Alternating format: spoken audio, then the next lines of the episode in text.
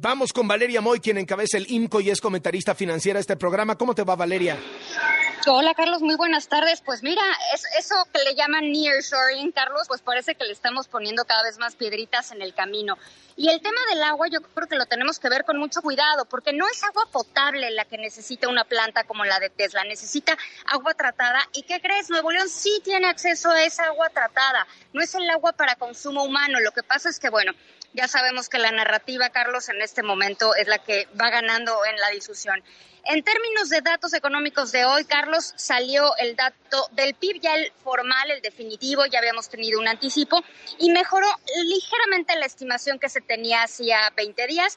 La economía mexicana creció durante 2022 3.1%. Esto ya nos sitúa, Carlos, más o menos como estábamos en 2019. Es decir, en estos años, pues en términos generales no hemos crecido, aunque sí, durante 2022 hubo un crecimiento de 3.1, crecieron las actividades primarias 2.7, las secundarias 3.3 y las terciarias, que es el sector servicios donde se concentra la economía mexicana, 2.8%. Y Carlos, estamos ya listos para tener otra bronca comercial con el tema del maíz. Ayer entrevistaron a la secretaria de Economía, Raquel Buenrostro, y dio declaraciones así afuera de Palacio Nacional, donde decía pues que no, que las consultas es una cosa muy normal, que siempre existen, que lo de poner restricciones, ¿no, Valeria? como aquí no, pasa nada.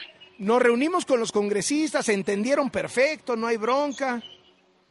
No, no, no, no tiene nada que ver con la realidad, Carlos, no tiene nada que ver con lo que está verdaderamente sucediendo, eso es un otra vez otro elemento, narrativo.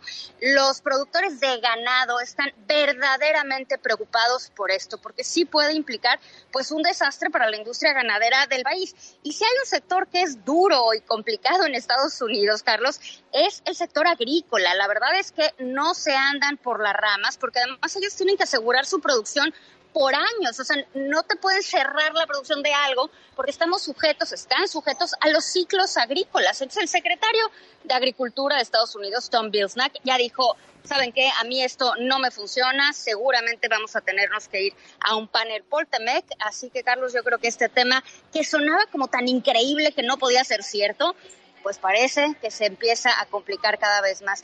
Carlos, hoy se cumple el año de la invasión de Rusia a Ucrania y las sanciones han estado con todo y con todo y todo, Carlos, Rusia sigue en el intento. En febrero del año pasado se cerró el acceso de Rusia a todas las divisas internacionales, se les congelaron las transacciones con el Banco Central, no puede hacer transacciones con ninguna economía que no sea Rusia, quizás sí con China, se sancionaron a 378 personas en términos personales, que son básicamente políticos, empresarios, se les cancelaron sus cuentas y acceso a algunos activos que tenían en Europa.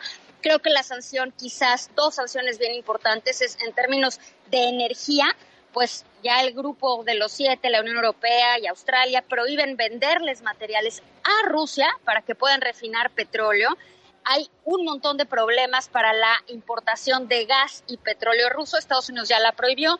Europa no ha podido hacerlo porque depende en gran medida del gas ruso, pero Estados Unidos ya lo prohibió.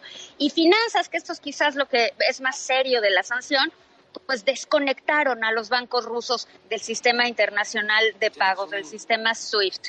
Y bueno, pues hoy van a poner, hoy anunciaron ya más sanciones contra Rusia. Estados Unidos dijo que pondrán en conjunto con el G7 pues más aranceles a 100 productos como metales, carbón y productos químicos. Muy bien. Muchísimas gracias, Valeria. Gracias, Carlos. Hasta luego.